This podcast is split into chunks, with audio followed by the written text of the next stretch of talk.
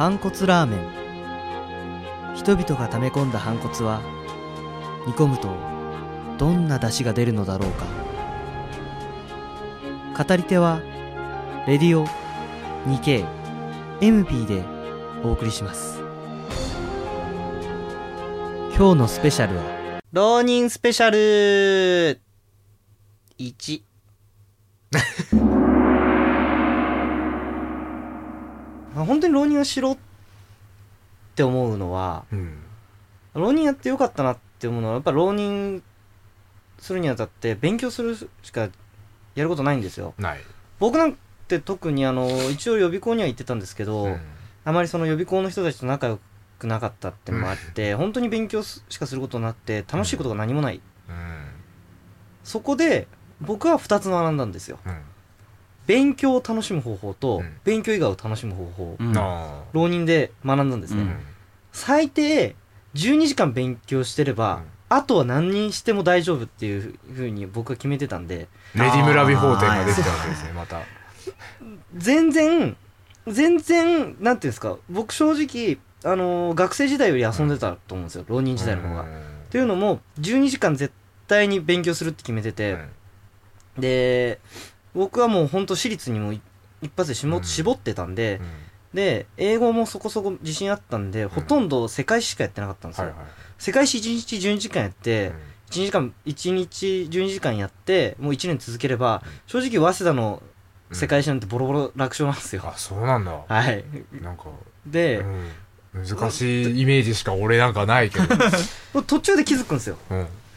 あこのペースでやってれば、あ楽勝で通るなっていうふうに、だってでもあの問題見たらさえ何このななんでこんなこ載ってないようなことまで書いてくるわけこいつみたいになるじゃん。そうなんですけど。大丈夫なの？大丈夫なんですよ。あ大丈夫なんだ12時間1日12時間うん。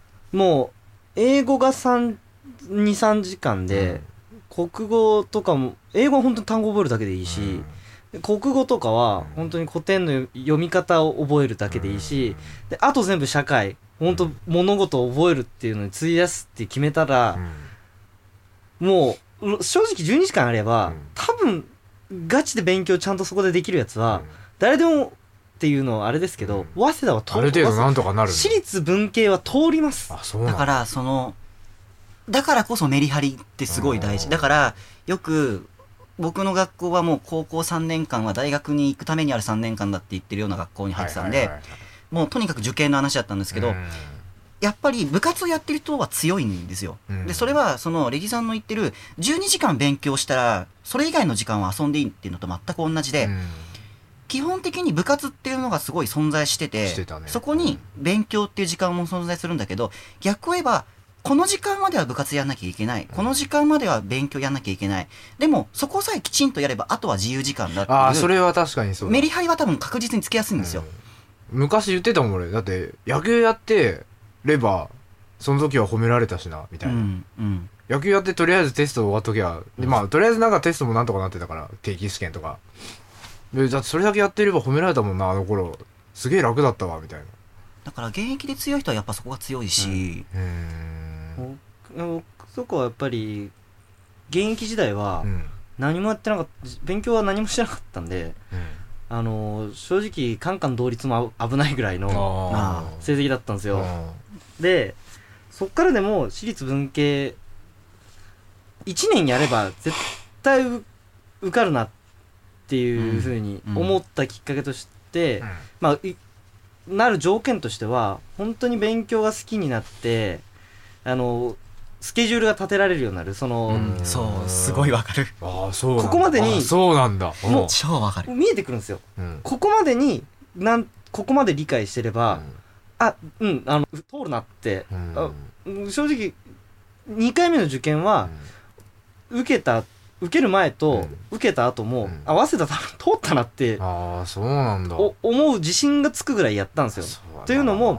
ここまで分かってたらおそらくえっと分かるじゃないですか。何点取ってれば受かるっていうのが分かる,、うん分かるじゃないですか、ははラインがあるで大体英語で何点は取れると、うんうん国語で何点取れると、うん。心配が社会だったけど社会もこの1年でほん。とんど穴がないぐらい勉強したから取れると、じゃあ通るなっていうのが、うん。あの何月かの時点で分かるんですよ。このペースで勉強してたらって。らあのそしたら遊べるようになります。ちゃんとやってる人は現役の時からそうだよっていう人も多分いると思うんですけど、はいはい自分とかの場合は現役の場合はどれぐらいできてるかがわからない状態だと、うん。でも浪人になってくるとどこができてないかがわかるようになってくるんですよだんだん。あそういう見え方がするんだ。であすごい偉人の柄のなあの名言を借りるとすごいおこがましいですけど、うん。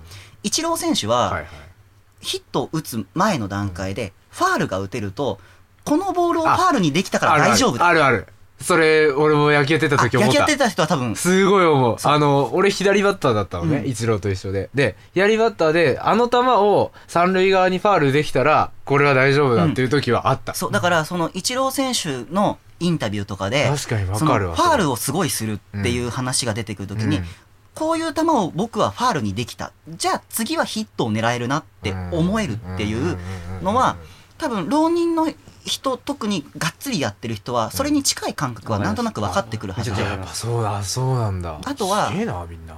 あの、浪人の時に一個学んだのはう、ん。今自分がいるキャラクターっていうものを意識して楽しんじゃうっていうのがあって、ほ言葉だけだとすごい分かりづらいんですう。けど、僕は自分で言うのもあれなんですけど当時同じ予備校にいた生徒の中で、うん。多分誰よりも意識が高い生徒だったんですよ、はいはい意識高い系の。そう。授業が始まる1時間前にそこの教室の鍵が開くんですね、うん。で僕はもう予備校が開いた瞬間から自習室に行って、うん。勉強する用意をしてはいはい。勉強して、その授業の1時間前になったら1時間前の5分前ぐらいにうん。一旦自習室出て行って一番前の席にもう教科書自分の教科書置いて席は取った自習室戻って勉強してっていうのをやってたんですよ。すげえな。ででもそれは今考えると僕が第一志望が早稲田で、まあ、最終的に早稲田に行けたからよかったんですけど、早稲田に行きたいからやってたっていうよりはここの予備校の中で一番徹底的に早稲田のために勉強してる俺っていうキャラクターを作るのが面白かったんですよ単純に。でそれにちゃんと結果もついてきてくれてたから、うん。面白かったし、うんそれこそ僕も予備校入ったら予備校で友達を作る気は全くなくって、うん。えだってこいつらを全員落とさないと俺早稲田入れないじゃんっていう思いのが強かったので、そうだよな。でも仲良しじゃいけねえもんそなう。ででもそれでも声をかけてくれる人はいて、で仲良くなった人ももちろんいましたけど、でもやっぱね1個下のクラスになるとすごい仲いいんです。ああ。クラス全体めちゃめちゃ仲いいしでも確かにそれはあると思うんです間違いなく。っていうのもあったしその誰よりも真面目にやってる意識高くやってるっていうキャラクターを作るのが楽しくなってくるとじゃあここの時間ももっと真面目にできるじゃんってなってくるわけですよ。ああ、逆にこうフィードバックが返ってくる。そうするとそれで勝手にその勉強の質も上がっていくし、うんやる気も上がってくるし、なんかそれはえっ、と僕大学生になってからオンラインで学習指導する機会があって、なんかいろいろ聞かれた時によく言ってたのは、そういうキャラクターになることを楽しむっていうのを一個選択肢ありだよって話はしてて、自分の場合はそれが結構うまくいったので、だから多分一番僕が勉強できたのって浪人してた頃の秋頃だと思うんですけど、うん。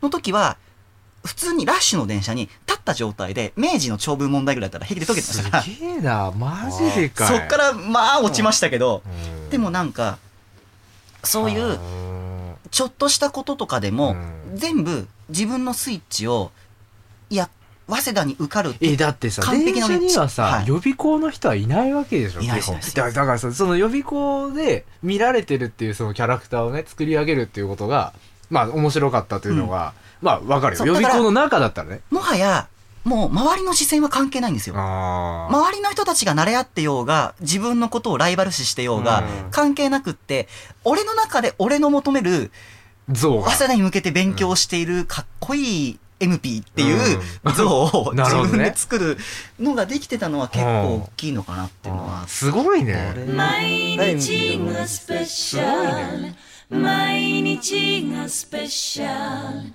Every day's a special day